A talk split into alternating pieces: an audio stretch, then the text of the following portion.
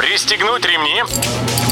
Программа «Путешествие с удовольствием». Стартует через 3, 2, 1...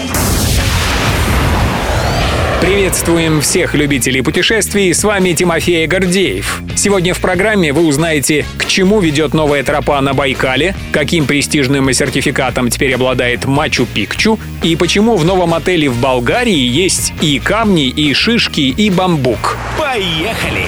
Новая эколого-историческая тропа, открытая на днях на Байкале, позволила замкнуть периметр уже существующих здесь троп и организовать единый круговой маршрут.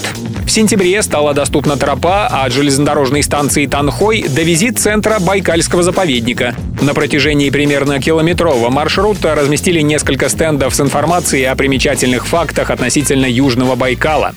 Как сообщает ТАСС, новая тропа дополнила существующие в Байкальском государственном природном биосферном заповеднике маршруты, и теперь можно прогуляться по единой обзорной туристической тропе протяженностью 8 километров. Едем дальше. Мачу-Пикчу удостоен особого сертификата в сфере экологии. Перуанские власти стремятся свести к нулю степень загрязнения природы на территории древнего города инков и добились в этом больших успехов.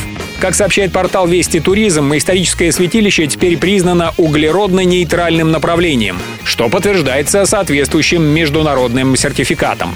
Правительство Перу благодарит за это гражданское общество, государственный и частный секторы. С 2016 года в Мачу-Пикчу используют установки по переработке органических и пластиковых отходов и продвигают протоколы по сокращению отходов.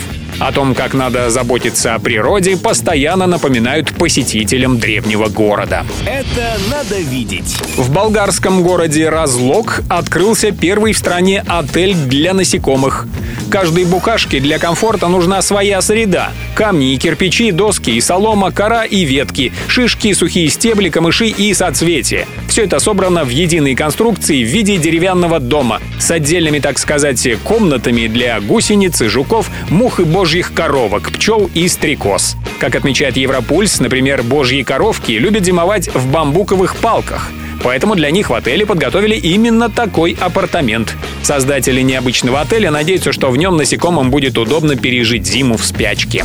Все выпуски «Путешествия с удовольствием» можно послушать, подписавшись на официальный подкаст программ Дорожного радио. Подробности на сайте дорожное.ру. Дорожное радио вместе в пути. Программа «Путешествие с удовольствием». По будням в 14.30. Только на Дорожном радио.